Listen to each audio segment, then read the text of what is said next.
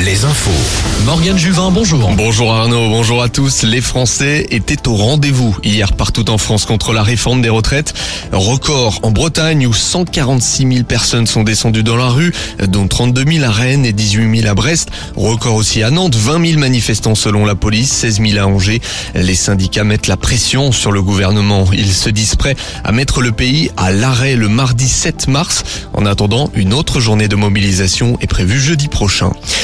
La disparition euh, d'Elena à Brest. Le procureur de la République s'est exprimé hier en fin de matinée. Le corps calciné retrouvé près de Crozon est celui de la jeune femme de 21 ans. Les causes du décès n'ont pas été déterminées euh, dans l'autopsie, mais d'autres analyses seront menées. Le suspect a acheté 4 litres d'essence dans une station-service le jeudi suivant la disparition. Il était bien à l'endroit de la disparition d'Elena le dimanche matin. Aucun lien entre euh, la victime et le suspect n'a été évoqué. En Haute-Vienne, était le dernier témoin du massacre d'Oradour sur Glane. Robert Ebras s'est éteint hier à l'âge de 97 ans. À 19 ans, il avait survécu avec cinq autres habitants à la barbarie des soldats allemands SS le 10 juin 1944. 643 habitants ont perdu la vie ce jour-là. Suprématie respectée en, rugby. Le 15 de France a mis fin hier à une série de 14 victoires.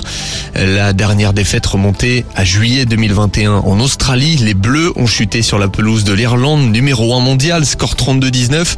Rendez-vous dans deux semaines contre l'Écosse. Le football, un coaching gagnant en Ligue 2 depuis l'arrivée du nouvel entraîneur. Les Chamois Niortais ont remporté leurs deux derniers matchs, battant même Bordeaux hier 3-1 à domicile. Niort n'est désormais plus rouge et se classe 18e. À noter le match nul de Laval et la victoire de Guingamp hier. En Ligue 1, succès de Marseille et Monaco contre Paris. Cet après-midi, duel de nos régions entre Nantes et Lorient à la Beaujoire. Brest et Rennes jouent à l'extérieur. Et puis Angers reçoit Auxerre. Le SCO, dernier de Ligue 1, peut rêver du maintien en cas de victoire cet après-midi face à des Auxerrois juste devant au classement. Abdel Boisama, le coach en juin. Faut gagner. Faut gagner après l'adversité. Ils sont dans la même situation que nous. On va pas reprendre déjà ce qui s'est dit. Est-ce que ces équipes sont abordables ou pas? De toute façon, euh, voilà, il faut rester dans la continuité de ce qu'on fait depuis euh, deux matchs.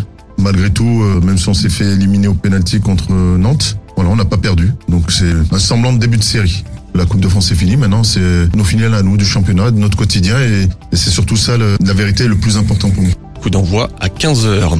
14e victoire en basket élite. Cholet s'est imposé hier à Strasbourg après deux défaites de rang.